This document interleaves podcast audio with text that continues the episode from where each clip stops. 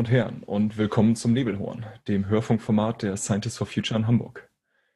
Normalerweise senden wir an dieser Stelle Gespräche mit Forscherinnen und Forschern aus der Region Hamburg.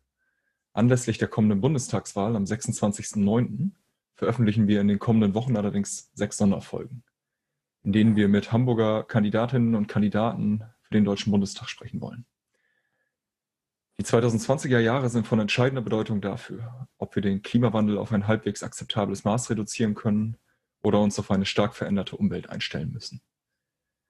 In diesem Sinne ist auch die kommende Bundestagswahl eine kritische Entscheidung für die deutsche Gesellschaft.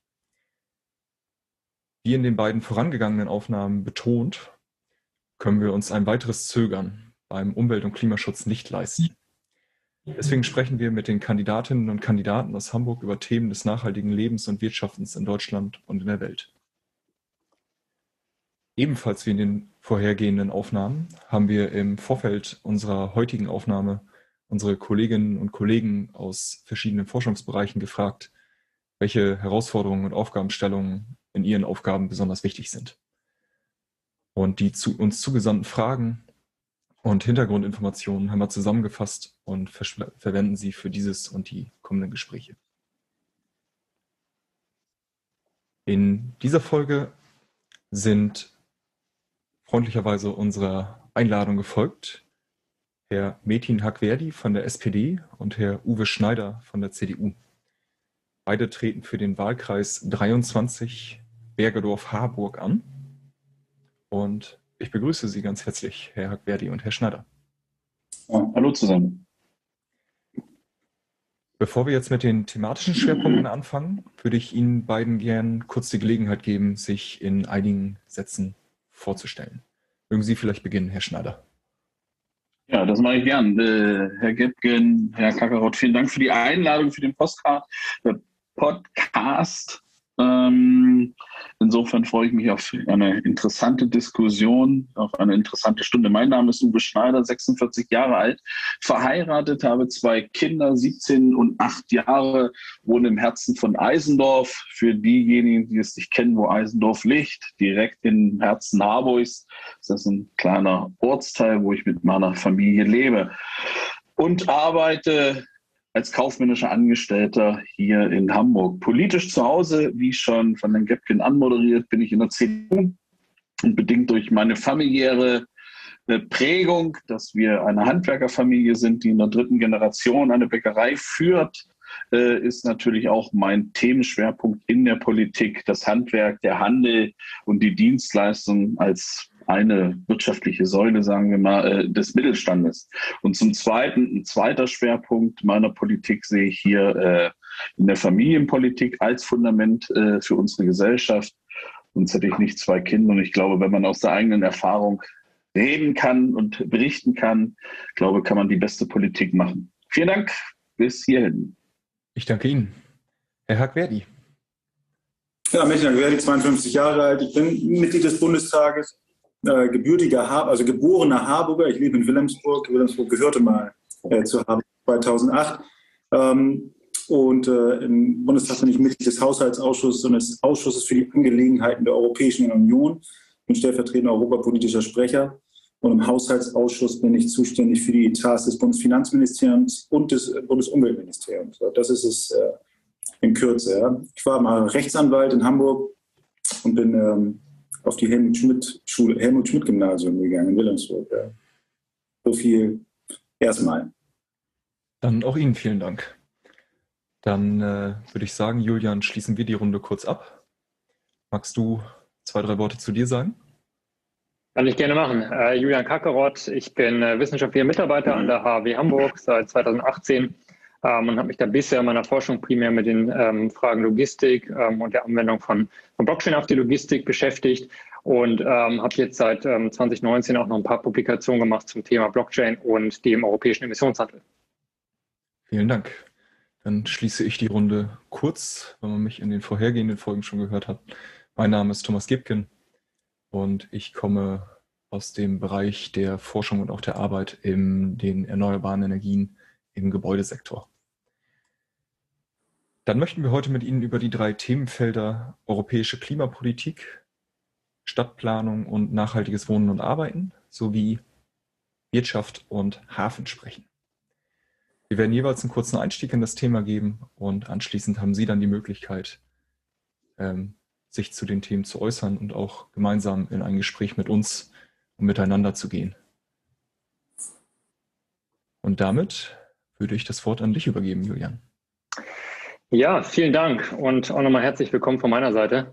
Ähm, europäische Klimapolitik ist für uns natürlich ein besonders wichtiges Thema, weil natürlich ähm, auf europäischer Ebene auch sehr viel entschieden wird ähm, in Richtung Klimaschutz. Ähm, ich sage mal Stichwort Fit for 55, also das ähm, Programm, was die ähm, Kommission auch gerade vorgestellt hat, um ihre Ziele zu erreichen.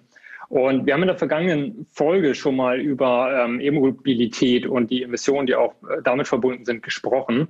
Und ähm, nur so ganz grob als Kontext. Also die EU gibt an, dass ungefähr drei Viertel der Emissionen aus dem Transportsektor auf der Straße entstehen, also von Autos und LKWs ähm, etc. Und ähm, ein ganz interessanter Fakt für uns ist, dass diese Emissionen halt ähm, bei Verbrennungsmotoren ähm, primär nach dem Verkauf des, des Automobils entstehen, also sprich mit dem äh, Tanken und dann Verbrennen des Kraftstoffs. Und bei E-Autos ist es größtenteils ähm, davor, also bei der Produktion der Batteriezellen. Und ähm, die Europäische ähm, Kommission hat jetzt vorgeschlagen, ein CO2 Grenzausgleichsmechanismus zu schaffen für bestimmte Materialien. Und ähm, wir hatten uns gefragt, ob ähm, für einen fairen Wettbewerb zwischen Verbrennungsmotoren und ähm, Elektroautos es äh, nötig wäre, dass ähm, Elektroautos beim ähm, Import ähm, auch besteuert werden über diese über diesen Grenzausgleichsmechanismus, also sprich die Emissionen, die anderswo entstehen bei der Produktion eines Elektroautos, ob die auch in den Grenzausgleichsmechanismus der EU mit eingebettet werden sollten. Ähm, ich würde vielleicht Herrn Agberdi fragen, dass er anfängt, weil er im Ausschuss ähm, für die EU im Bundestag sitzt. Ähm, ich glaube, das wäre ganz passend. Äh, stellen Sie mir jetzt die eine einzige Ja-Nein-Frage, ob äh, für den Fall, dass es eine Einigung äh, unter allen Mitgliedstaaten der Europäischen Union auf eine Grenzausgleichssteuer und eine finale Liste mit den Branchen und den Sätzen gibt, dann auch die Automobile dazukommen sollen. War das eine Ja-Nein-Frage? Habe ich es richtig verstanden? Äh, es ist keine Ja-Nein-Frage, sondern die Frage geht eher in die Richtung, ob äh, oder inwiefern die Materialien, die für den Bau von Elektroautos eben notwendig sind, inwiefern diese eingebettet werden sollten. Also als Beispiel, ähm, Batteriezellen sind ja auch zum Teil in Verbrennungsmotoren verbaut, aber eben nicht zu einem besonders hohen Prozentsatz. Das heißt, man könnte beispielsweise nur die Batteriezellen äh, mit, einem, äh, mit der Importabgabe ähm, belegen für Elektroautos. Man könnte auch über ähm, das Gesamtautomobil reden. Ähm, wir reden zum Beispiel darüber, ob ähm, die Autos als Ganze quasi in die EU verschifft werden oder ob es nur die Einzelbauteile sind. Ähm, uns hat einfach interessiert, wie Ihre Position allgemein zum Grenzausgleichsmechanismus ist ah, okay. äh, und inwiefern Sie glauben, dass das einen Einfluss auf die Elektromobilität hat. Ah, verstehe. Ähm, gut, also Grenzausgleichsmechanismus. Ähm, mhm. Äh, die Allgemeinfrage. Ich finde, dass man das, diese Chance ergreifen sollte. Ich, ich finde das ganz interessant, unsere Runde hier. Also ich bin ja äh, gelernter Jurist ähm, und äh, sehen Sie mir das bitte nach. Äh, wenn, das ist ein sehr beeindruckender Titel, Scientist for Future. Ja, da, hat, hat man so das Gefühl, ähm, äh, dass man da durchaus äh, mit durchschnittlichen Mathe-Noten in der 11. Klasse hier vorgeführt werden kann, wenn man äh, sich vielleicht nicht auf ihrem äh, technischen Niveau äh, befindet. Ähm, trotzdem versuche ich mal den politischen Hintergrund des Grenzausgleichssteuers, warum ich das für ein interessantes Modell finde. Der ist ja nicht neu, also die Idee ist ja nicht neu, die ist ja schon ziemlich alt, sozusagen als Steuerungsmechanismus, auch als wenn man als Marktmacht ja sozusagen Nachfrage. Ich sehe das aber eigentlich vor einem ganz anderen historischen Hintergrund oder vor einer anderen politischen Entwicklung ähm, des Strukturwandels in den westeuropäischen, aber auch in den nordamerikanischen Gesellschaften also postindustrielle Entwicklung, äh, die dann auch zu Populisten und zu, zu politischen Bewegungen wie zum Beispiel dem Trumpismus geführt hat. Ja, wenn man sich die Wahlergebnisse genau anguckt in den USA, dann sieht man, dass da sozusagen in einem, dass eigentlich der Swinging Vote dahergekommen ist in einem in, in industriestarken Regionen, die eigentlich ursprünglich sozusagen, wenn es ein Links und Rechts gäbe, eher links sind und nicht rechts, äh, dass das aber mit einer Verbindung in Verbindung gebracht wurde, eigentlich mit so einem grundsätzlichen institutionsfeindlichen äh, Ansatz. Äh, den wir dann ja eben Populismus nennen. Man kann es ja auch anders bezeichnen. Und äh, das versucht jetzt ja die Regierung in den USA, das versuchen wir übrigens auch, ähm, äh, Stichwort Green Deal und so weiter. Also das ist dann die Investitionsteil sozusagen dieser Transformation. Versuchen wir diese wirtschaftlichen Anreize zu schaffen, dass insbesondere da ähm, Wertschöpfungsverluste auf der Seite der Arbeitnehmer und Arbeitnehmer, der abhängig Beschäftigten, äh, nicht mehr so zu Buche schlagen, dass der Strukturwandel nicht nur auf, den, auf dem Rücken der sozusagen der abhängig Beschäftigten stattfindet. Das ist so mein Zugang zum Thema. Ich finde das aber dass sich das überhaupt nicht widerspricht, sondern sehr gut verbinden lässt. Am Beispiel der USA lässt es sich ein bisschen einfacher erklären, weil die auch einen Tick weiter sind als wir. Ähm, nicht, weil sie, weil sie intellektuell weiter sind, sondern weil wir einfach durch, weil wir eben ein paar, mehr als zwei Dutzend Mitgliedstaaten haben uns dann erstmal auf ein Prozedere einigen müssen. Da ist eine Entscheidung, die im amerikanischen Kongress oder im Weißen Haus gefällt wird. So, und die werden jetzt sehr, sehr viele Investitionen auslösen in den USA, sehr, sehr viele Investitionen, die proportional ja noch größer als das, was wir über, über den Green, New Green Deal machen wollen in Europa. Ähm, und da kann man schon die Frage stellen, sag mal, wenn wir hier äh, in neue Technologien investieren, die CO2-Emissionen senken, dauerhaft, was wir ja richtig finden, was machen wir eigentlich, wenn diese Produkte oder Dienstleistungen, die diese, in diesem Sektor angeboten werden, im direkten Wettbewerb mit anderen Anbietern stehen, die im Ausland nicht unter diesem gleichen Regime äh, äh, dann eben äh, produzieren müssen. Das hat zwei Auswirkungen. Das eine ist Energiesteuern, also wo wir, wird Energie besteuert, CO2-Preis zum Beispiel in Deutschland die Debatte. Und das andere ist dann eben direkt an der Grenze dann eben äh, mit einem Regime, mit einer, nennt man es, also man kann es Carbon Border Tax nennen, wie man es auch immer nennt, es spielt eigentlich keine Rolle. Es ist einfach um sozusagen den Wettbewerbsnachteil, indem man sich an Klimaziele hält, sozusagen an der Grenze auszugleichen. So, und mein, Sie stellen jetzt schon eine sehr, deswegen habe ich so nachgefragt, eine sehr spezifische Frage nach einem Sektor. Ich glaube, dass es da eine Riesenklopperei geben wird in, in Brüssel. Das ist absehbar, dass das passiert. Bevor man jetzt aber sozusagen mit deutschen Interessen reingeht und deutschen Exportinteressen der Automobilindustrie, das liegt ja auf der Hand, welche Argumente da ausgetauscht werden, möchte ich noch mal kurz dabei bleiben, erstmal die Perspektive aufzuzeichnen, welche, welche Steuerungsmechanismen wir haben wollen, um diese Transformation zu schaffen, Arbeitsplätze zu sichern, weil wir auch Investitionen in die Transformation sichern und einfach nicht nur einfach weniger macht, ähm, also weniger produziert, weniger Emissionen hat und dann letzten Endes die Wertschöpfung weniger wird. Und ich glaube, da sollte man kurz drüber nachdenken, bevor man sich in den Bodenkampf begibt äh, zwischen den einzelnen Mitgliedstaaten und äh, die Deutschen die chemische Industrie verteidigen, die, die Franzosen den Landwirtschaftssektor und dann meinetwegen äh, vor allen Dingen die, die Zuliefererindustrie bei den Automobilen. Ähm, und bei, da, da, lohnt es sich erstens über einen Energiepreis nachzudenken, der harmonisiert, möglichst harmonisiert ist, mit allen Vor- und Nachteilen, die so eine Harmonisierung hat. Man. Stelle sich vor einen Energiepreis, der harmonisiert ist, nicht nur innerhalb der Europäischen Union, sondern zum Beispiel, ich nenne mal das Beispiel USA, es kommt aber auch noch Kanada in Frage, es kommt, kommt Japan in Frage, es kommt äh, Mexiko, Teile Mexikos kommen in Frage, ähm, dass man das harmonisiert, dass man dann auch sich gleichzeitig über ein mögliches Regime des Grenzausgleichs auch gleichzeitig unterhält, weil es sonst natürlich zu Verwerfungen kommen kann, dass sich jeder in seine, also jeder hat äh, ja, die Interessen seiner eigenen Volkswirtschaft zu vertreten und dann kommt man schnell in eine Situation, äh, die man nicht haben will, dass es zu, zu Wertschöpfungsverlusten kommt äh, durch internationale ähm, äh, Lieferketten oder Wertschöpfungsketten. So, de deswegen glaube ich, ist jetzt richtig, die richtige Gelegenheit, erstens darüber zu sprechen, über einen Energiepreis, zweitens darüber zu sprechen, ähm, wie man sinnvolle CO2-mindernde Investitionen auch in einer Übergangsphase ähm, wettbewerbsfähig gegenüber anderen aus, von Einfuhren von außen außerhalb dieser Regime äh, hält. Und drittens dann, dass man das möglichst harmonisiert in einem großen Markt. Der große Markt ist bei uns, liegt auf der Hand, europäischer Binnenmarkt. Aber wenn wir uns die Lieferketten angucken, dann sind wir auch schnell dabei bei den Wertschöpfungs- Automobilsektor haben Sie ja genannt, dann sind wir ganz schnell außerhalb der Europäischen Union. Deswegen müssen wir da, Olaf Scholz hat das ja ein Klimaclub genannt, also man kann es jetzt nennen, wie man will. Wir haben da noch kein festes Regime international für.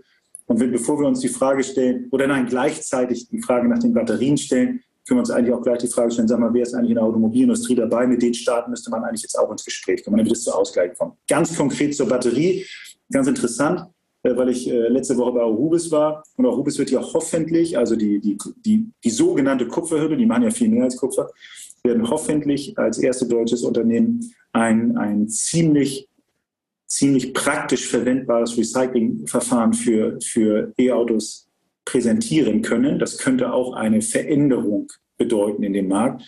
Aber konkret für Ihre Frage, jede, jedes einzelne Produkt und jede einzelne Branche, die am Ende in diesen Mix reinkommt, löst etwas aus, auch dann eben sozusagen in, in, der, in der Reziprozität des Lieferlandes. Ja, so. Und äh, wir liefern sehr viel in die Volksrepublik China. Die Volksrepublik China liefert sehr viel, also 100 Milliarden Euro äh, Warenaustausch in beide Richtungen.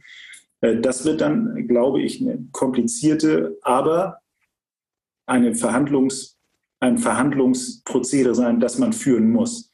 Grundsätzlich, um Ihre Frage prinzipiell zu beantworten, ja, Batterien sollten da drin sein. Ganz klar. Also insbesondere die, von, die Produkte, von denen man weiß, dass sie in Zukunft eine große Rolle spielen werden und äh, vor allen Dingen sozusagen ähm, in diesen von mir genannten Prinzipien ähm, eine Rolle spielen sollen. Ich tue mich nur ganz einfach politisch schwer, einfach nur ganz einfach Ja zu sagen äh, zu Ihrer Ja-Nein-Frage, weil ich weiß, dass da hinten dran ein riesengroßer Kosmos hängt in der Europäischen Union. Stichwort, wir haben die Automobilindustrie, andere haben die Landwirtschaft, wieder andere haben äh, Dienstleistungen.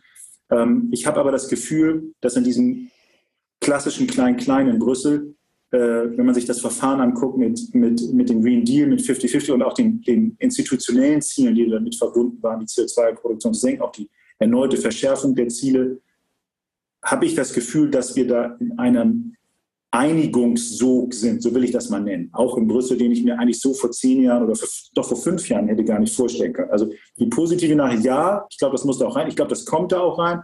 Aber es dauert auch noch ein bisschen, glaube ich, bis man diese einzelnen Branchen alle durchgegangen ist. Übrigens, letzte Bemerkung, ich habe sehr lange geantwortet, das war jetzt aber auch eine echt krasse Frage sozusagen. Ähm, ähm, das ist einer der Gründe, warum man die Frage nach Energiepreis, warum man die Frage nach ordnungspolitischen Maßnahmen, die Frage nach Investitionen auf europäischer oder auf Mitgliedstaatenebene äh, oder dann eben Carbon Border Tax oder welche immer Grenzausgleichsregime es gibt, dass man die nicht getrennt voneinander betrachten kann. Ich weiß nicht, ob wir nachher nochmal dazu kommen, einfach nur, wo der CO2-Preis sein soll.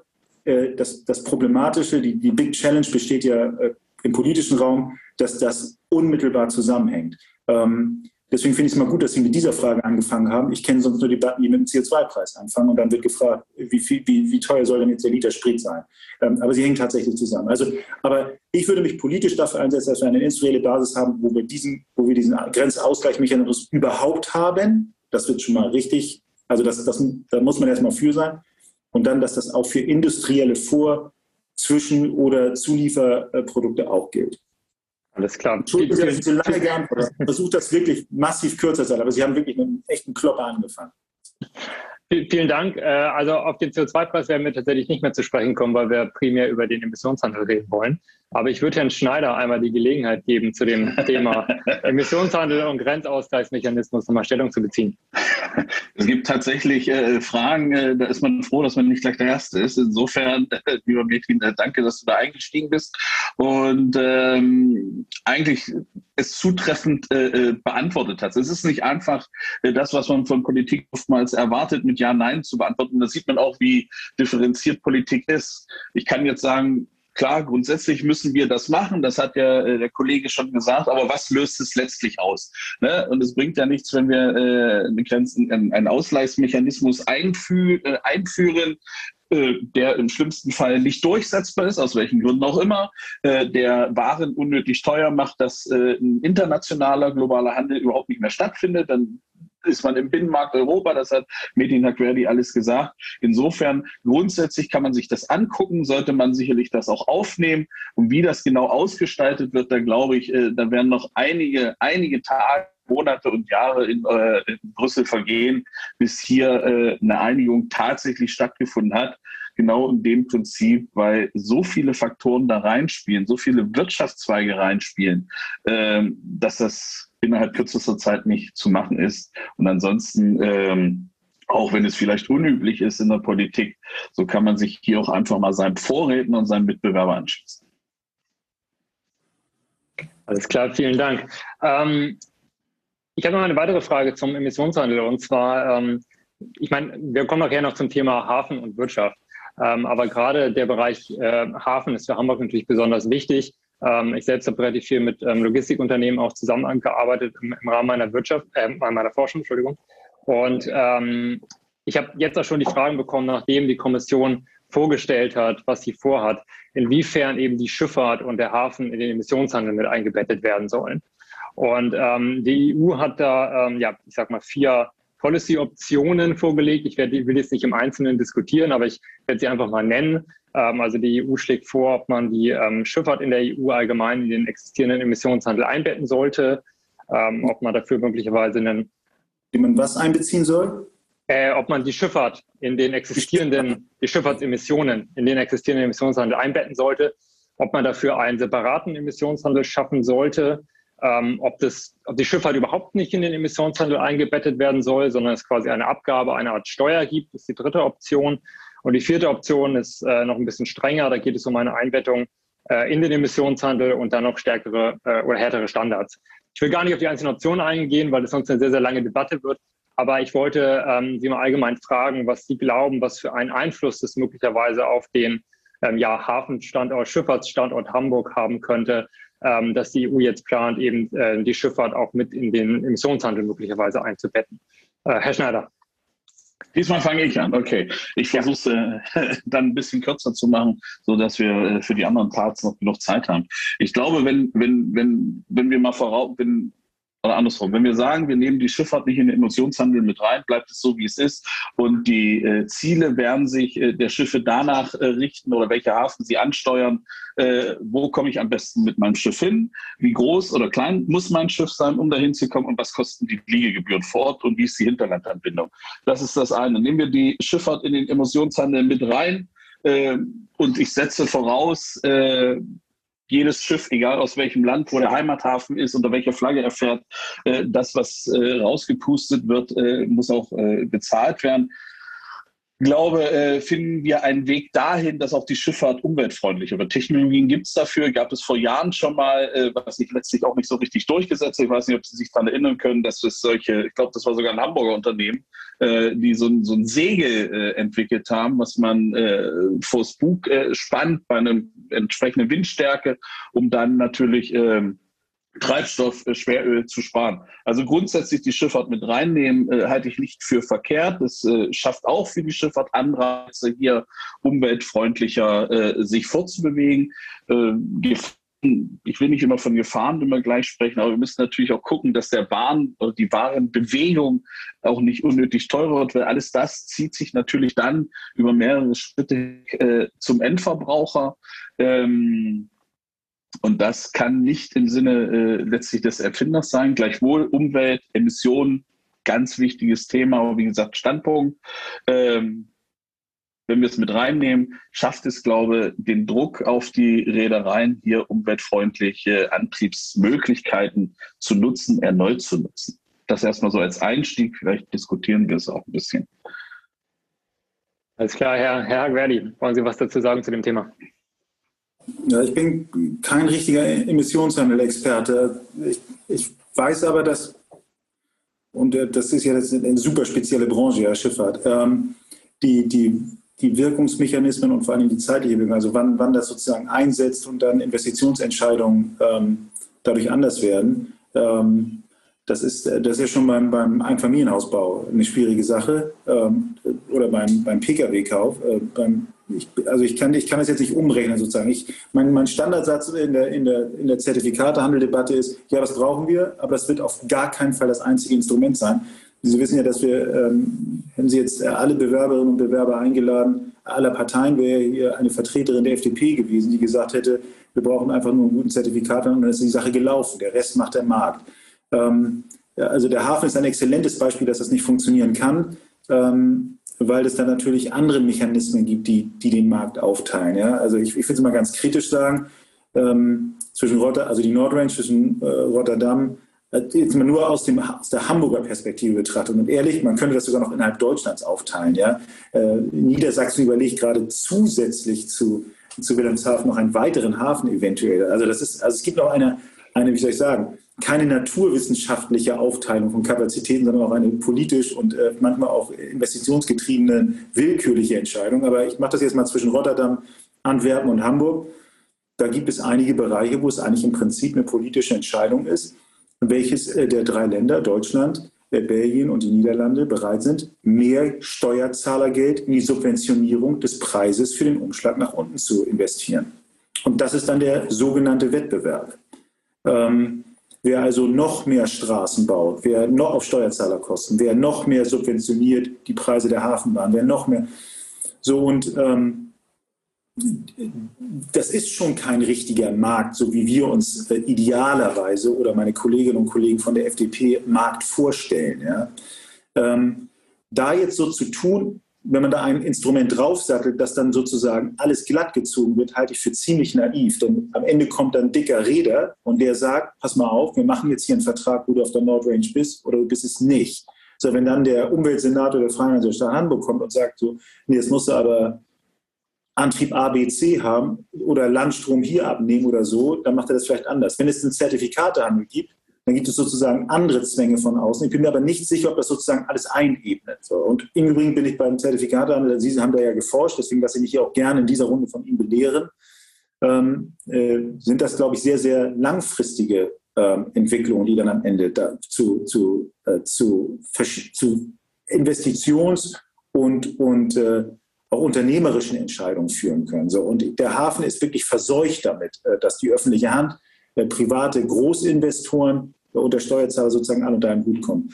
So, trotzdem glaube ich auch da wieder, ein Teil ist wieder wahrscheinlich die Frage des Energiepreises, ein Teil ist, ähm, kann auch der Zertifikathandel sein, aber ich würde sagen, so wie ich jetzt als Kind des Hamburger Südens geprägt bin vom Hamburger Hafen, die Top-Priorität ist eine einheitliche europäische Lösung. Kein, keine weitere Kannibalismus, kein weiterer Kannibalismus äh, innerhalb der europäischen Hafen-Community, was letzten Endes nur dem Steuerzahler oder die Arbeitsbedingungen und so weiter kostet. So.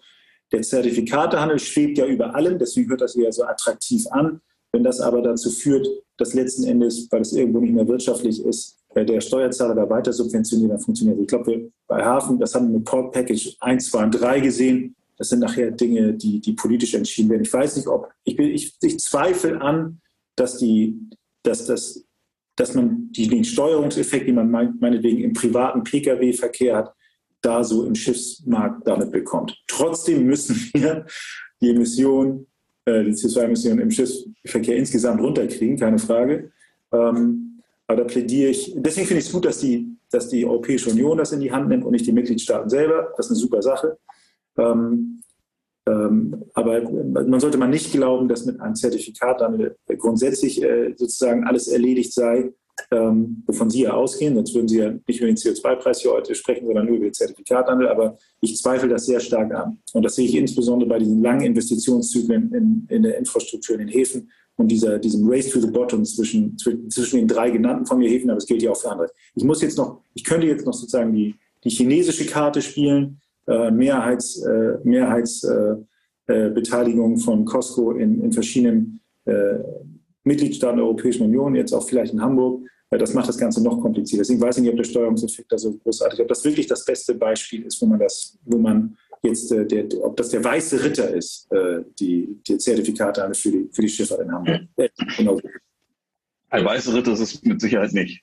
Der weiße Ritter ist es mit Sicherheit nicht. Und es war natürlich wieder sehr sehr blumig beschrieben, vielen Dank. Aber ähm, es muss irgendwo angefangen werden. Natürlich haben wir ganz andere Zyklen, das hat äh, der Kollege gesagt. Aber wenn ich äh, einen Teil außen vor lasse, weil ich äh, ein großartiger Bedenkenträger bin, dann kann ich auch sagen, wisst ihr was, dann ist mir das alles vollkommen egal. Wir wollen das ja unter dem äh, Klimaaspekt hier uns betrachten. Und wenn man sich dann einfach das schlicht und ergreifend anguckt, was die Schiffe rausblasen, dann ist das nicht mehr lustig. Ne? Also insofern äh, glaube ich schon, kann man sagen, äh, will ich das oder will ich das nicht. Wie ich das dann im Prinzip ausgestalte, das ist eine ganz andere Sache. Alles, alles klar. Und das bedeutet, ähm, Herr Schneider, ich habe Sie so verstanden, eher für eine Einbettung in die Emissionsseite, Herr Querdi eher dagegen. Das fasse ich jetzt mal zusammen. Äh, und ich würde mal an äh, Korrekt, Thomas genau so ist, die, so ist die Einschätzung. Nee, ich würde mal an Thomas übergeben, weil wir wollen ja auch noch über Stadtplanung reden. Ja, aber ja, bei einem Missverständnis über meine Meinung, also, äh, also ich, ich, wollte das differenziert darstellen äh, und habe äh, leider mein Ziel nicht erreicht äh, bei Ihnen, Herr Karkott. Deswegen äh, korrigiere ich Sie nochmal, was die Einschätzung meiner Meinung angeht. Äh, ähm, nee, nein, ich bin auch dafür. Ähm, aber ich, äh, ich befinde mich in einem politischen Wettbewerb mit anderen, die sagen, nur das solle man einführen. Nee, auf ähm, keinen Fall. Und das würde ich eben kategorisch ablehnen. Ich würde sagen, nein, das ist ein Instrument von, von vielen. Ähm, das macht die Sache auch äh, so ein bisschen komplizierter. Äh, und ich hatte ja auch ausdrücklich gesagt, dass hier, wir machen das jetzt ja auch hier unter CDU, SPD. Die CDU macht das ja nicht. So, aber ein, ein weiterer Wettbewerber äh, trägt das mit einer sehr großen Monstranz vor sich her, dass das dieses eine Instrument sei. Und damit ist im Prinzip die Klimadebatte beendet. Und das versuche ich dann äh, in, verschiedenen, in verschiedenen Aspekten äh, immer wieder zu sagen, nein, wir brauchen ordnungspolitische Maßnahmen, wir brauchen staatliche öffentliche Investitionen und wir brauchen auch den Zertifikathandel. Also, dann habe ich das mal aufgelöst. Wir, Herr Schneider und ich, wir sind beide für ein Zertifikathandel. Ja. Sehr gut. Und noch eine Frage, wenn wir ein bisschen kürzer antworten würden, Ja, das Dann, ich, äh, wird, wird, es, wird es auch für mich interessant. Weil an die Wand quatschen brauchst du das nicht. Dann äh, achte ich jetzt ein bisschen darauf. Und äh, wir bewegen uns dann jetzt äh, aus dem sehr mobilen Thema der Schifffahrt und des Emissionshandels äh, an die landgebundene Stadtplanung. Der Bau und der Betrieb von Gebäuden gehört äh, hier in Deutschland und vor allen Dingen äh, weltweit im globalen Norden mit zu den energie- und emissionsintensivsten Tätigkeiten, die wir uns so leisten. In Hamburg stammen beispielsweise ungefähr 22 Prozent der Emissionen aus der Versorgung von Wohngebäuden mit Wärme und Strom. Für Büros, Gewerbehandel und den Dienstleistungssektor kommt nochmal ein ähnlicher Wert dazu. Und der größte Einzelposten in diesem Zusammenhang entsteht durch das Beheizen der Gebäude. Aber auch der Bau von Gebäuden ist problematisch für die Umwelt, vor allen Dingen, wenn man viel Beton einsetzt, was wir im aktuellen Bauwesen oder in der aktuellen Art zu bauen durchaus tun. Nach Angaben von der International Energy Agency verursacht die Produktion von Beton alleine etwa sieben Prozent der Gesamtemissionen der Menschheit, was ein durchaus beachtlicher Wert ist. Deswegen würde ich gerne mit der Frage an Sie zunächst, Herr Schneider, einsteigen. Dadurch, dass die oder dadurch, dass das Beheizen der Gebäude ein sehr großer Posten ist und wir den größten Teil der Städte, zum Beispiel in Hamburg, ja auch schon gebaut haben, stellt sich jetzt die Frage, wie können wir die Sanierung von Gebäuden beschleunigen, damit wir auf erneuerbare Energien und CO2-arme oder freie Systeme umstellen können. Also grundsätzlich, also jetzt muss ich, muss ich erstmal, Sie, Sie stellen alles oder immer sehr viel auf Emotionen ab, das ist auch richtig. Aber äh, ich habe immer das Gefühl, wir müssen zusehen, in jedem Bereich auf null Emotionen zu kommen. Ich glaube, das ist fast gar nicht zu schaffen.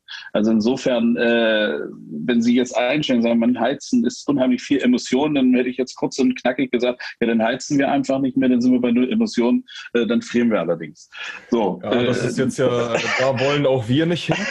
Nein, auch, äh, ich, ich, ich hab's nur, ich wollte nur sagen, ohne Emotionen werden wir grundsätzlich überhaupt nicht auskommen. Ne? Die Frage ist nur, wie gehe ich damit um? Und äh, wo muss ich es einfach ertragen oder muss ich es einfach in Kauf nehmen, dass Emotion äh, entsteht und wo kann ich wirklich sinnvoll einsteigen und Emotionen zu mindern. Auch wenn, wir können jetzt auch sagen, jeder Teil spielt dazu bei, ja, auch das ist richtig, aber äh, wie gesagt, man muss ja immer Verhältnismäßigkeiten abwiegen. Wie kriegen wir das schnell äh, gewährleistet, dass äh, zum Beispiel die Heizkosten sich minimieren, energetisch sanieren? Überhaupt keine Frage. Ich glaube, da sind äh, alle Protagonisten hier äh, äh, sich einig. Mhm. Und dann haben wir natürlich die Sache, Punkt eins, wer ist äh, Eigentümer des Hauses? Wir machen es mal ganz einfach an dem Haus. Kann der Vermieter sich das leisten? Kann er sich das nicht leisten? Will ich als Staat darauf hinwirken, dass hier energetisch saniert wird. Dann gibt es Möglichkeiten, Förderprogramme, Bundesförderprogramme aufzusetzen, Landesförderprogramme aufzusetzen, also sprich regionale Förderprogramme aufzusetzen, die einen Anreiz schaffen, äh, in gewissem Maße zu sanieren, um Emissionen zu verhindern. Nicht jeder Vermieter eines Hauses oder Besitzer eines Hauses ist der große reiche Mann, äh, der spontan mal sagen kann, so, ich saniere jetzt und nehme mal wieder 200, 300, 400.000 Euro in die Hand da dürfen wir auch äh, ruhig mal äh, drauf zu sprechen kommen, beziehungsweise das Auge darauf werfen. Also insofern unterstützen, äh, Förderprogramme, steuerliche Anreize, äh, sicherlich auch vielleicht ein Stück weit äh, auch zusehen, äh, dass ja, steuerliche Anreize, das sind, äh, glaube die Zügel oder die Punkte, die durchaus äh, ziehen könnten. Das mal ganz kurz und knapp. Ich könnte das jetzt natürlich aber auch äh, 20 Minuten nett verpacken. Gut, vielen Dank. Dann würde ich äh, auf die Punkte gerne kurz eingehen, bevor Sie äh, dann auch gleich äh, mit einsteigen dürfen, Herr Hagverdi. Diese Förderprogramme gibt es ja bereits in durchaus ja, ja. großem Umfang. Und gerade, äh, wie ich das gerade gesagt habe, ist das äh, Beheizen von Gebäuden, aber auch die gesamte Versorgung von Gebäuden, ist einer der allergrößten Punkte, was die Umwelteinwirkung, insbesondere die Treibhausgasemissionen angeht. Das heißt, das ist ein Punkt, um den wir uns auf jeden Fall und sehr zeitnah kümmern müssen. Und ich stimme Ihnen zu, dass natürlich äh, gerade im Bauwesen äh, durchaus immer große Summen im Spiel sind. Das Problem ist, dass äh, oder das Problem, auf das ich hinaus wollte, ist äh, dasjenige, dass wir die Förderprogramme haben, dass es Unterstützungsmöglichkeiten gibt, dass aber dennoch die Sanierungsquoten deutlich unter dem liegen, wo man eigentlich hin müsste, damit wir eben diesen großen CO2-Emissionsverursacher des Gebäudebetriebs, dass wir den deutlich reduzieren und schnell reduzieren. Mhm. Da war meine Frage, welche Maßnahmen halten Sie dafür zusätzlich zu den vorhandenen für geeignet? Wie gesagt, äh, eine Maßnahme ist, die Förderprogramme zu hinterfragen. Warum werden die so äh, wenig in Anspruch genommen? Das ist, müsste, könnte man jetzt dezidiert sich mal angucken. Äh, ist das ausreichend? Wir dürfen nicht vergessen, dass nicht immer nur der Idealismus bei jedem Hauseigentümer äh, im Vordergrund steht, sondern da wird auch äh, klipp und klar und ganz knallhart mit einem Stift äh, Blatt Papier gerechnet, äh, was ist mein Gewinn, was ist meine Wertschöpfung. Äh, ne? das, das gehört auch zur Wahrheit dazu. Nicht jeder macht das Idealismus oder aus Idealismus und sagt so, ich investiere, damit ich äh, ein grünes Gewissen habe. Das ist okay, wenn es die gibt, davon sollte es auch deutlich mehr geben. Äh, es gibt aber auch genügend, die dann sagen, okay, ich muss 100.000 investieren, 50.000 kriege ich vom Staat, wenn, der, wenn die Wertsteigerung bei 200.000 dann liegt, perfekt. Ne? Also Förderprogramme hinterfragen, äh, sind die ausreichend, äh, sind die zielführend, äh, richtig ausgestaltet, erreiche ich die Menschen oder die äh, äh, Gebäudeinhaber, die, ähm, die ich erreichen möchte. Das ist zum Beispiel ähm, ein Ansatz. Zweiter Ansatz, äh, wir haben es jetzt in der Corona-Krise natürlich auch gemerkt, da will ich aber gar nicht so sehr in die Tiefe eingehen. Äh, was mache ich mit Baumaterialien? Stelle ich erst äh, Baumaterialien dem eigenen Markt zur Verfügung? Ähm, oder sage ich, nein, der Markt soll sich selbst regulieren und wer für ein Produkt, wo auch immer es, äh, was es auch immer ist, zum Beispiel Holz, gab es ja die großen Probleme. Ähm, ich lasse es den Markt regulieren und dann wird halt, kaufen irgendwelche Fonds Holzkapazitäten auf, die dann den hiesigen Markt, äh, sage ich mal, hier fehlen. Ne? Das wäre zum Beispiel auch Mittel, dass ich erstmal mit Baustoffen um gewisse Preiszirkulationen äh, einzudämmen, ähm, um hier das zu, zu, zu äh, na, wie sagt man, zu steuern. Vielen Dank. Herr Hackverdi. Haben Sie noch eine konkrete Frage für mich? Ja, es geht, äh, ich würde gerne noch einmal äh, zurückkommen zu der Frage, die ich äh, Herrn Schneider gerade noch einmal oder die ich jetzt im Nachgang noch einmal nachgeschärft hatte. Ähm, die Sanierung von Gebäuden ist eine ganz essentielle Angelegenheit in der Energiewende beziehungsweise in der nachhaltigen Versorgung. Die, äh, die Sanierungsquoten liegen unter den Sollwerten beziehungsweise unter dem, was wir brauchen, um schnell CO2-arm zumindest zu werden. Wie können wir das beschleunigen? Ja, also ich habe, äh, Sie haben ja wahrscheinlich die öffentliche Debatte darüber verfolgt, Aufteilung von Kosten, Sanierungskosten äh, zur CO2-Reduktion zwischen Vermieter und Mieter. Ja, das, also diese, dieser Aspekt ist noch nicht so richtig äh, erwähnt worden hier, also wer dafür bezahlt. Ich glaube aber jenseits der, also erstmal gebe ich Ihnen recht, ja, der Brocken, der dahinter steckt, ist einfach riesengroß. Also wenn wir das jetzt in Budgets nehmen würden, ist das einfach ein super dickes Brett, dass wir da, äh, also dass das äh, wir müssen auch in anderen äh, Bereichen Erfolge erzielen, aber da ist es einfach, der, ist einfach so groß, der Kloß, das muss, also da, da muss, müssen große Erfolge erzielt werden. Vor dem Hintergrund habe ich auch immer diese sehr, sehr ehrgeizige Debatte um, den, um das Verbot der, der Ölheizung und so weiter verstanden, ja, weil man sozusagen damit den Steuerungshebel sieht, da möglichst schnell äh, die Emissionen runterzubekommen. Ich denke aber, also ist, ich meine, die Herausforderungen, die ich sehe, bestehen aus drei Dingen. Das eine ist, man, man, kann bei all dreien kann man noch, noch mehr machen. Das eine ist das tatsächliche Know-how, äh, CO2-freie äh, Baustoffe zu produzieren. Das ist mal so ganz, ganz einfach technische Frage sozusagen. Da sind wir ja technisch gesehen, noch nicht von der Markteinführung, aber technischer gesehen ja schon ziemlich, ziemlich also sehr erfolgreich, kann man sagen. Das kann man ja überall im Bundesgebiet absehen, äh, dass es Technologien gibt, wo die traditionell super brutale CO2-Treiber sind, fast zur Neutralität es schaffen. Ähm, da sehe ich. Sprechen Sie gerade? Wie bitte? Äh, von, von welchen Technologien sprechen Sie gerade? Ja, diese, also in der Zementproduktion ja, oder in der, also vor, vor, allen Dingen in dem Bereich, weil der sozusagen einer der ganz großen CO2-Treiber war. Jetzt geht es um die Sanierung von Gebäuden, zur Errichtung von neuen Gebäuden. Äh, da erwarte ich jetzt sehr, sehr große Fortschritte, äh, was Technologien angeht, damit das nicht passiert. Die Markteinführung davon ist eine andere Frage. Ja. Das ist ja, steht ja im Wettbewerb zu anderen. Da sind wir wieder im Zusammenhang mit äh, mit äh, Preisen, CO2-Preisen. Äh, da sind wir also in der, wieder in der Regulierung äh, das auch äh, in den Markt einzuführen. Und wenn wir bei den Preisen drehen, ist dann sofort anschließend die Frage, wer das bezahlen soll, äh, wenn es äh, zum Beispiel um Mieterinnen und Mieter geht, wenn es um Eigentümer, Vermieter geht. Und äh, die politische Debatte ist ja schon geführt. Und das Gleiche gilt dann auch für die Ölheizung versus, versus anderen Technologien, von denen wir die eine geringere CO2-Situation haben. Also die, dieser, dieser Regulierungsteil ist der zweite Teil, ähm, wo man darüber sprechen muss, wer diese langfristigen äh, Investitionen, ja, also Gebäudebestand ist eben wieder was anderes als ähm, in Urlaub zu fahren oder selbst ein Auto zu kaufen, das sind längerfristige Investitionen, wer, wer da wann die Entscheidung trifft. Olaf Scholz hat das ja, glaube ich, richtig beschrieben, wenn er sagt, äh, wenn wir heute, heute Stand heute, also er hat das in einem, zu einem anderen Beispiel genannt, aber das Prinzip ist das gleiche, wenn wir heute die Ölheizung verbieten würden, ja, dann, dann hieße das nicht, dass sozusagen alle sofort äh, auf die richtige andere Technologie umsteigen, sondern wenn man weiß, es ist bis 2026, da ist es ja, oder wann immer das sein soll, andere wollen das ja in kürzeren Abständen haben, dass man sich darauf als Investor, als Hauseigentümer einstellen kann, dass man das dann passiert. Also das ist dann die Perspektive. Ja.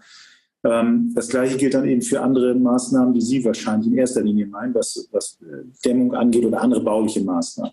Genau. So. Also, und, äh, da, und, da, müssen wir, äh, glaube ich, am Ende die Marktfähigkeit von diesen äh, CO2-freundlicheren Technologien zu den anderen herstellen. Das geht wahrscheinlich auch über die üblichen Instrumente. Die üblichen Instrumente sind CO2-Preis äh, und auch, auch Zertifikat dann wieder. Aber dann müssen wir eben gleichzeitig über die Kosten reden. Ja? Wir, haben, wir haben keinen reinen Eigentümermarkt in Deutschland, sondern insbesondere im Wohnbereich ähm, haben wir einen sehr großen Mietmarkt. Das wäre auch ein Investitionshemmnis, das den Mieterinnen und Mietern aufzuerlegen. Ähm, da sind wir ja noch nicht am Ende unserer Debatte. Kann man ja auch darüber abstimmen bei der Bundestagswahl. Da ist ja die CDU und die SPD ein bisschen anderer Meinung. Ähm, das könnte auch noch ein Zankapfel für die Zukunft sein. Da geht es ja darum, welcher Anteil davon wir betragen.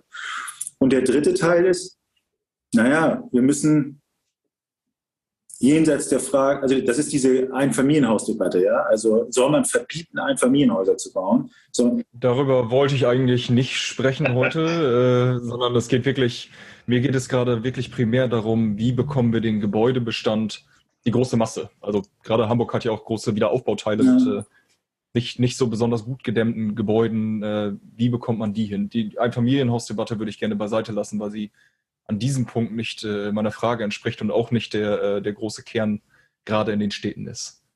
Wenn Sie jetzt das auf Hamburg beziehen, äh, in Hamburg ist die, kann man das, hat man andere Steuerungsinstrumente, Gott sei Dank, als im Rest des Landes. Ich habe das jetzt auf Deutschland bezogen, die Frage. Mhm. In Hamburg haben Sie eben einen, einen Global Player mit, der, mit dem stadteigenen Wohnungsbauunternehmen, das dann tatsächlich auch eine öffentliche Agenda äh, äh, vollziehen kann und tatsächlich auch großen Einfluss auf den Markt hat, weil es durch qua Masse. Das ist ja leider im gesamten Bundes, wir wollen ja, wir haben eine große Wohnungsbauinitiative, wollen wir auf Bundesebene ja an, anschieben, wenn wir, wenn wir die Richtlinienkompetenz der Regierung äh, hätten. Ähm, aber in Hamburg man, ist das ja jetzt schon der Fall. Ähm, und Sie sehen das auch bei der Sage GWG, dass es dann sehr, sehr schnell sehr, sehr teuer wird, ähm, weil man eben nicht alle Sanierungskosten eins zu eins auf die Mieter und Mieter umlegt. Das, das machen wir jetzt. Wir geben da viel, viel öffentliches Geld rein. Ähm, und das wird dann wahrscheinlich in Zukunft noch mehr sein müssen. Aber dann, das ist dann auch eine Verteilungsfrage, weil es dann auch beim Hamburger Steuerzahler hängen bleibt. Okay, vielen Dank. Dann würde ich gerne dieses Thema an dieser Stelle beenden, wenn Sie nichts dagegen haben, Herr Schneider? Ja, ist dann halt so. Also ich sage mal, das ist wirklich ein Thema, äh, also, wo man wirklich äh, viel dezidierter äh, reingehen muss. Auch die Frage, ob es die Saga, äh, dass das der, des Weises letzter Schluss ist, äh, aber er war wenigstens so ehrlich und hat gesagt, letztes äh, muss es der Steuerzahler zahlen. Ne? Also, dann sind wir wieder beim, beim Mieter, der dann auch wieder dran glauben muss. Aber wir, wir können das Thema verlassen. Danke. Okay, dann würde ich nämlich gerne noch einmal auf den Aspekt der Stadtplanung an, eingehen, den Punkt aber relativ kurz halten wollen, weil wir noch ein weiteres Themenfeld haben. Denn zusätzlich zur Reduktion von den Umweltauswirkungen im Bau und im Betrieb von Gebäuden wird die Anpassung an ein verändertes Klima immer wichtiger. Zum Zeitpunkt von unserer Aufnahme jetzt gerade lebt über die Hälfte aller Menschen sowohl in Deutschland als auch weltweit in Städten. Tendenz steigend. Im IPCC-Bericht Nummer 5 aus dem Jahr 2014 werden viele Herausforderungen für Städte zur Anpassung an den Klimawandel genannt. Insbesondere städtebauliche Anpassungen zum Schutz gegen Wetterextreme wie Hitzewellen und Stürme spielen darin eine große Rolle. Und aus äh, traurigem aktuellem Anlass äh, wissen sicherlich auch unsere Hörerinnen und Hörer, dass das äh, ein Thema mit äh, voraussichtlich wachsender Relevanz wird.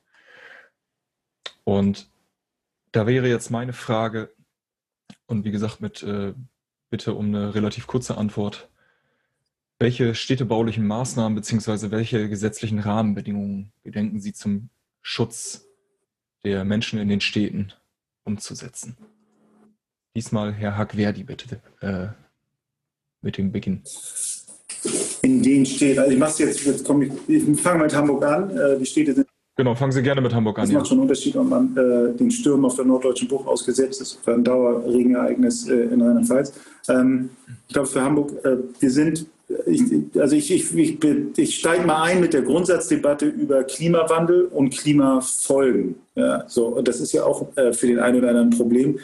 Äh, ich glaube, wir müssen da nicht nur wegen dieser äh, Hochwasserkatastrophe in diesem Jahr, sondern grundsätzlich, äh, weil wir da einfach Veränderungen haben. Darüber, das tun wir auch. Wir Hamburger sind das ja gewohnt. Wir erhöhen die, die Deiche natürlich wegen der Elbvertiefung. Wir erhöhen sie aber auch, äh, weil wir da einen schnell, schnelleren Energieeintrag ins Elbtal, äh, weil, weil, wir das, weil wir das kennen. Ja, ich selber bin in, Wilhelmsburg gewohnt, lebe, bin aufgewachsen in Wilhelmsburg. Hier hat die größte zivile Katastrophe in der Geschichte unseres Landes stattgefunden, in meiner Straße, in der ich lebe, bei der Sturmflut 1962. Insofern sind, ist das kein neues Thema für uns, aber man kann unterstellen, dass es da entweder eine, eine, eine stärkere Dynamik gibt oder eine andere Dynamik, die uns so ein bisschen vor andere Herausforderungen stellt. Ich nehme ein Beispiel für Binnenhochwasser in Hamburg. Ähm, wir haben verschiedene Varianten, insbesondere um das Elbtal herum, wo wir entscheidend von Entwässerung leben in die Elbe hinein. Die Elbe hat eben äh, periodisch durch den Tidenhub mal viel und mal wenig Wasser. Und da kann man aber nicht die Uhr nachstellen, sondern es ist mal mehr, mal weniger. Und wenn es dann einen weniger Abfluss gibt, dann gibt es auch einen weniger bei der Entwässerungsmöglichkeiten für das Festland. Das ist ganz praktisch für die Menschen, die hinter dem Deich leben, eine wichtige Information. Wenn dann noch ein Starkregenereignis einträte, das, von dem wir ja wissen, dass das jetzt wahrscheinlicher wird, Sie können das besser erklären als Scientist for Future als ich, ähm, dann heißt das, äh, dass dieses, das Wort Jahrhunderthochwasser auf einmal also ich bin kein Freund dieser, dieser Wortgebung, weil das ja die Assoziation weckt, das passiert erst in 100 Jahren, aber das ist es ja gar nicht, ähm, dass das eben wahrscheinlicher wird. Und deswegen müssen wir da hinterher sein, äh, dass wir die Maßnahmen treffen, dass das nicht passiert.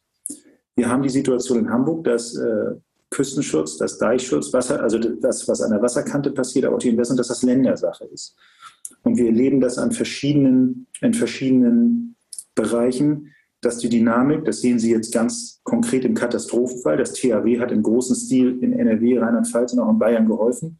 Und dann wird mal über Nacht kurz erklärt, dass, was eigentlich normalerweise verfassungsmäßig jetzt gegeben wäre, nämlich dass die einzelnen Gemeinden dem THW den Einsatz bezahlen müssten. Das ist nämlich die Sache der Gemeinden für Katastrophenschutz zu sorgen. Wissen Sie, was ich meine? Das ist natürlich naiv, das können die gar nicht in so einer Katastrophenszenario. Und deswegen hat jetzt auch der Bund und die Länder natürlich eine, oder wir werden das äh, im Laufe dieser Woche ja in einer Sondersitzung des Bundestages, diese Kosten, den Bund und die Länder übernehmen das gemeinsam. Alles andere würde jetzt auch überhaupt nicht funktionieren am Hochwassergebiet, wenn sich die, die Bilder angucken. Aber wenn ich das, das richtig bei Ihnen raushöre, Entschuldigung, ich ganz kurz bitte, weil der, das ist, ich will nur mal einen Punkt machen, weil der ein verfassungsrechtlicher Punkt ist, der absolut relevant ist. Ähm, und das zu Ende gedacht bedeutet, dass wir auch bei den Klimaanpassungsmaßnahmen jetzt die Länder nicht schon vorzeitig alleine stehen lassen dürfen, sondern wir müssen uns da Gedanken darüber machen, dass die Aufteilung zwischen Bund, Gemeinden äh, und den Ländern äh, im Falle der, für, die, für die Herausforderung des, des Klimawandel, der Klimawandelanpassung eine andere ist. Wir sehen das an großen Verschiebungen im Bundeshaushalt, dass das jetzt schon passiert. Ähm, das ist aber, wir sind da noch mittendrin. Und das ist, glaube ich, der, der größte Faktor, denn die einzelne Gemeinde oder das einzelne Bundesland ist mit ganz großen Maßnahmen da ziemlich schnell überfordert. Okay, vielen Dank. Dann haben Sie meine Frage auch schon beantwortet, da war ich etwas zu ungeduldig. Herr Schneider, dann würde ich Ihnen gerne die ja. Gelegenheit ja, geben. Ja. Also die, die Kostenfrage äh, ist sicherlich äh, klar formuliert. Äh, Länder äh, können gewisse Schutzmaßnahmen äh, nicht leisten. Da ist der Bund ganz klar noch Pflicht.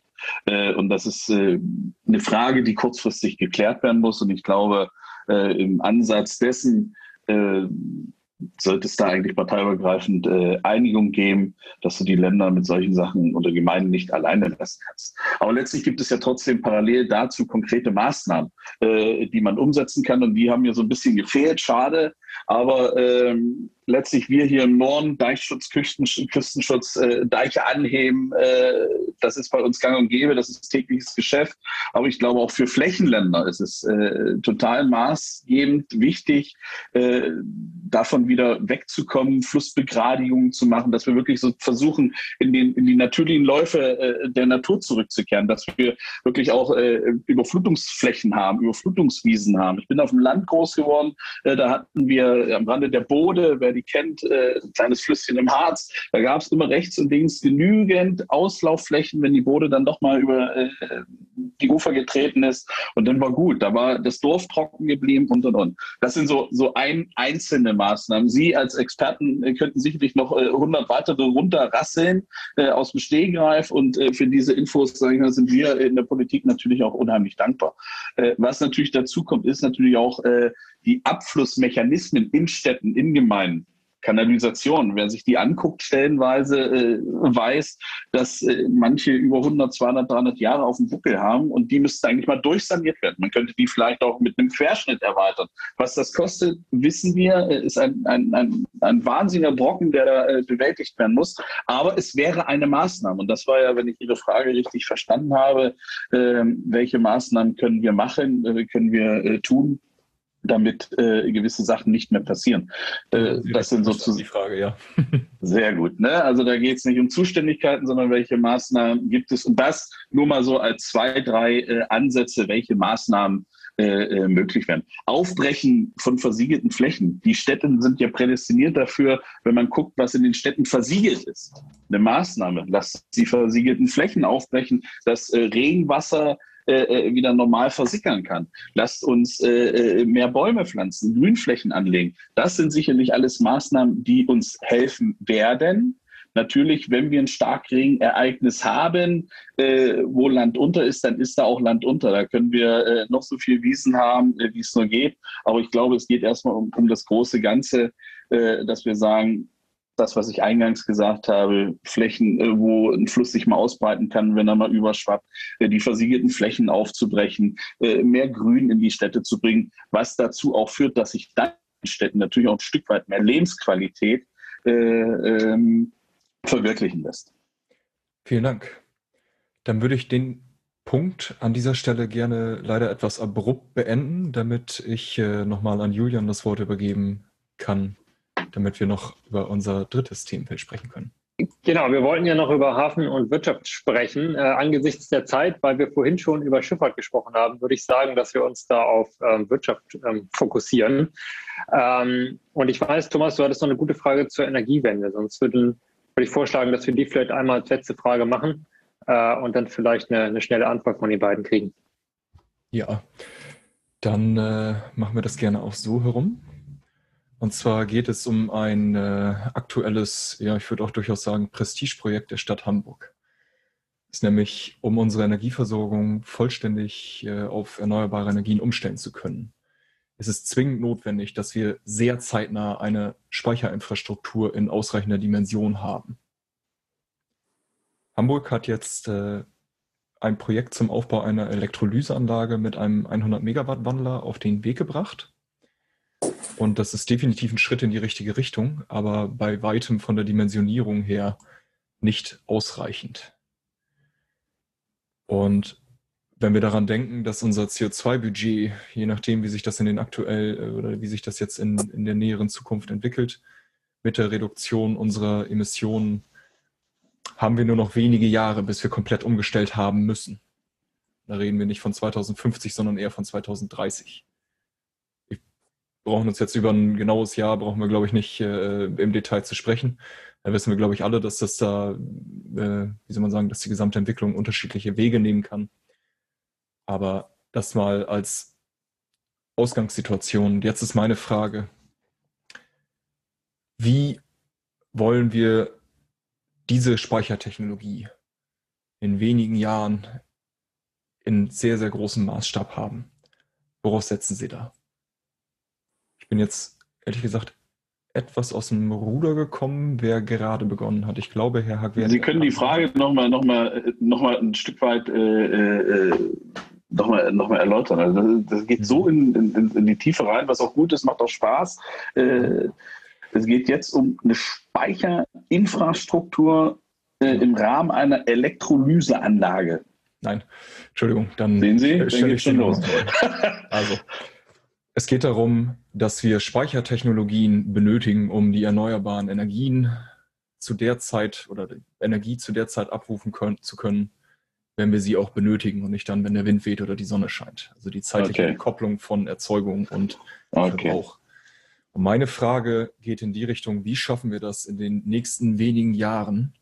Und da müssen wir jetzt wirklich schnell sein, weil eben der Großteil unserer Umwelteinwirkungen aus der Energieerzeugung kommt.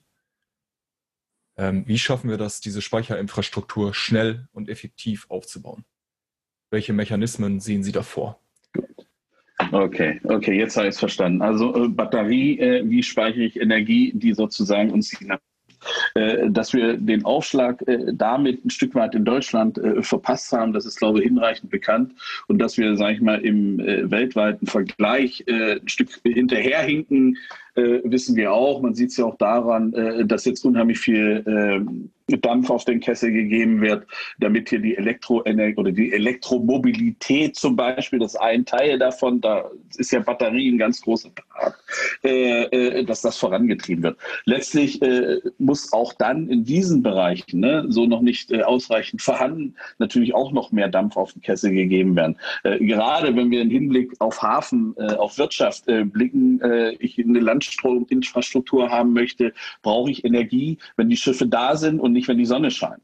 Ne? Also insofern äh, heißt es Förderprogramme, äh, Innovation, Idealismus, äh, alle Player, die hiervon profitieren, an einen Tisch bringen äh, nicht irgendwann mal und nicht eventuell vielleicht eine Wahl abwarten und gucken, äh, wie, wie, wie man sich versteht, sondern wirklich kurzfristig und dann die Köpfe zusammenstecken und dann halt auch, und das ist das Entscheidende, äh, die Wissenschaft muss mit dazu, das Geld muss mit dazu und dann muss im Prinzip kurz und knapp äh, relativ zügig geklärt werden, wer kann wie viel äh, dazu leisten, dass wir eingehend mit Ihrer Frage kurzfristig was hinbekommen. Wenn die Wissenschaft natürlich zu mir sagt, nur als Beispiel, wir schaffen äh, eine Speicherinfrastruktur frühestens bei einem Tempo äh, äh, in zehn Jahren, dann brauche ich nicht diskutieren, wie schaffen wir es in fünf Jahren. Dann können wir vielleicht sagen, wie schaffe ich es in neun oder äh, wie können wir die zehn Jahre halten? Das, so da, das ist nur ein Beispiel äh, als Zahl, ne? nicht, dass es so ist. Äh, aber das ist, äh, um die Frage oder die Antwort halt wirklich zu erläutern, ist, dass genau diese Akteure, die davon betroffen sind, die den Nutzen haben, an einem Tisch sitzen. Es muss Geld auf dem Tisch, die Wissenschaft muss dazu und es müssen realistische Ziele sein, weil ansonsten ist es auch wieder Sand in die Augen der Leute zu streuen, dass wir sagen, in zwei Jahren haben wir was und dann auf einmal heißt es dann, die zwei Jahre schaffen wir nicht, dauert doch sieben Jahre. Ich sage nur Berlin, äh, ne, Flughäfen bauen können wir auch nicht so richtig. Also insofern sollten wir hier mit Bedacht, mit Augenmaß und mit Leuten an den Start gehen, äh, die hier ähm, eine Expertise haben und entsprechend diese Perspektive einen Masterplan erstellen und den dann stringent abarbeiten und wie gesagt und nicht im Lamentieren verfallen, und eventuell der und der und dann muss ich nochmal an den denken und den denken und äh, das bringt uns alle nicht weiter. Handeln ist die Devise. Handeln und nicht reden. Gut, und wenn ich Sie richtig verstanden habe, dann äh, plädieren Sie auch dafür, dass wir an der Stelle auch mit öffentlichen Geldern kräftig Anschub leisten. Wenn es darum geht, diese Infrastruktur, und ich mache es kurz, ja, auch da muss der Staat mit eingreifen, weil der Staat ist ja auch der Treiber und sagt, Mensch, wir haben Sonne, wir haben Wind, wir fördern das, wir fördern das, wir fördern das. Jetzt kann der Staat natürlich sagen, äh, ich bin raus, kümmert euch mal selber. Dann darf ich aber auch mich nicht hinstellen und mit dem Finger auf die Industrie zeigen und die dann sagen, Leute, ich stehe in Konkurrenz mit, äh, mit der Nation, mit der Nation, mit dem Kontinent. Äh, das kann ich mir nicht leisten. Dann mache ich hier die, die, die, die Firma zu und dann war es das.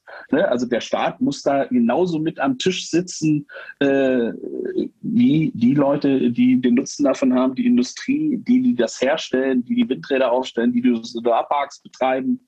Da, da müssen alle an den Tisch. Okay, vielen Dank. Herr Hagverdi. Ja, jede Frage des Speichers trotzdem nochmal auf die Energiegewinnung. Also äh, selbst wenn wir die Speicherfrage gelöst hätten, äh, wenn wir beim derzeitigen Tempo des, äh, des Windkraftausbaus blieben, äh, dann hätten wir hervorragende, nicht von uns benutzte Speicher. Nur mal so. Also insofern, äh, ich, ich freue mich, dass... Darüber bin ich mir durchaus im Klaren, aber äh, ich würde trotzdem gerne einmal über das Thema sprechen. Ja, deswegen freue ich mich, dass Sie schon den nächsten Schritt machen. Und bei diesem anderen Schritt mit dem Speicher machen Sie auch schon den nächsten Schritt. Äh, der ist tatsächlich relevant. Ähm, Sie, ich versuche es mal so ein bisschen flapsig auszudrücken. Ja. Das läuft schon in Moorburg. Das Ding läuft wie eine Eins, dann müssen wir uns nicht mehr kümmern. Ist nur zu klein, brauchen wir größer. So haben Sie es nicht gesagt, aber so ein bisschen ist es bei mir angekommen. Und ich kann Ihnen sagen, nein, das ist noch nicht durch. Es steht da nicht. Die Anwendung ist noch nicht durch. Die Leitungen liegen noch nicht. Die Anwendung des dort produzierten Wasserstoffs für Arubis, Metalle, für Trimet und für ArcelorMittal steht noch nicht. Das ist noch nicht in trockenen Tüchern.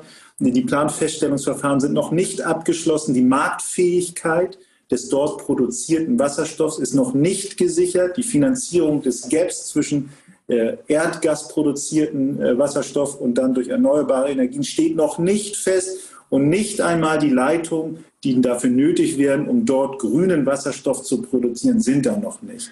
Da bin und ich ganz bei Ihnen, Herr Hageri, deswegen meine Frage.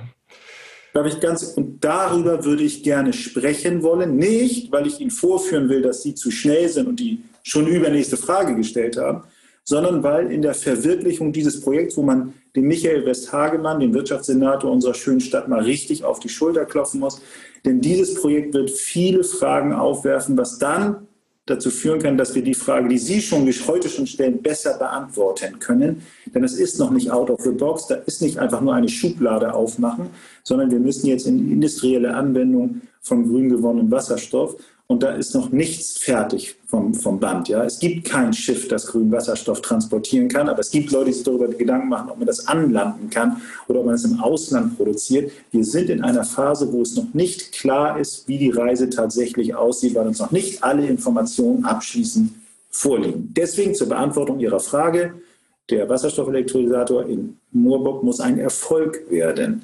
Es muss funktionieren, dort grünen Wasserstoff zu produzieren. Es muss dort funktionieren, in Speicher oder dann in Transportlinien, das zu den Großverbrauchern zu bringen, die heute Erdgas verbrauchen. Und es muss alles erstmal funktionieren, damit wir dann hoffentlich dann einen weiteren Schritt auch in die Marktfähigkeit von grünem Wasserstoff haben, damit wir nicht dauerhaft für den Rest aller Zeiten den Preisunterschied zwischen Erdgas und grünem Wasserstoff durch öffentliches Geld finanzieren müssen.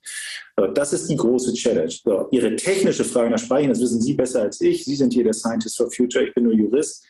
Wir werden, glaube ich, äh, gut daran bedient sein, das höre ich, dass wir ein, ein Wasserstoffnetz haben, äh, das äh, mindestens gleichwertig ist mit dem jetzigen Erdgasnetz, wahrscheinlich noch ein bisschen nach, nicht nur nach den Verbrauchern orientieren, sondern auch da, wo die Energie gewonnen wird. Auch da werden wir ja ähm, hoffentlich mehr Erfahrung sammeln durch den, durch den Energietransport zum, zu Moorburg hin sodass wir dann das hoffentlich verallgemeinern können. Das größte Problem, die größte Herausforderung, die Kosten zur Erzeugung von grünem Wasserstoff für die Industrie ist nicht gelöst, sondern wir sammeln jetzt Erfahrungen, damit wir das möglichst im großen Stil machen können.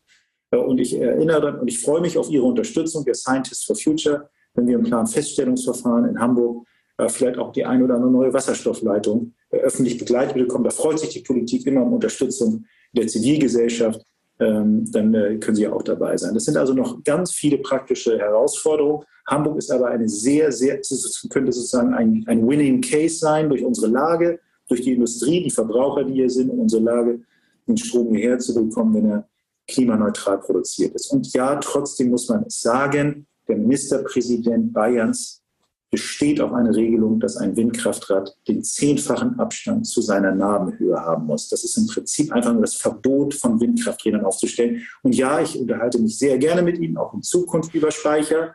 Aber das wird eine sehr, sehr, sehr akademische Debatte, eine rein akademische Debatte, wenn wir diesen ersten Schritt nicht schaffen, diese, diese Abstandsregelung fundamental zu verändern. Da bin ich persönlich auch ganz bei Ihnen, Herr Verdi. Ähm das ist ein Thema, über das wir auch schon sehr, sehr viel diskutiert und auch schon einige Stellungnahmen äh, im Rahmen des Scientists for Future veröffentlicht haben. Und in diesem Sinne vielen Dank für Ihre Antwort. Herr Schneider, möchte ich noch eine positive Sache sagen? Ja. Hier, gucken Sie. Das hier ja. ist Kupfer von Arubis. Richtig schweres Teil. 100%ig CO2 produziert. Das ist sozusagen, also das ist, das ist nicht schlecht, ja. Das geht. Es geht, das ist der Beweis, dass es technisch geht. Das kostet leider fast Faktor 10 von dem Kupfer in der anderen Variante heute. Aber wir, das ist schon mal ein Riesending, dass wir einen Standort haben in Hamburg, dass wir die Technologie und das Wissen tatsächlich praktisch umsetzen können. Das, das ist erstens einmal auf die Schulter klopfen, wir sind tolle Typen in Hamburg. Das ist aber zweitens auch die Verantwortung, dann müssen wir es hier auch weitertreiben, weil wir es können.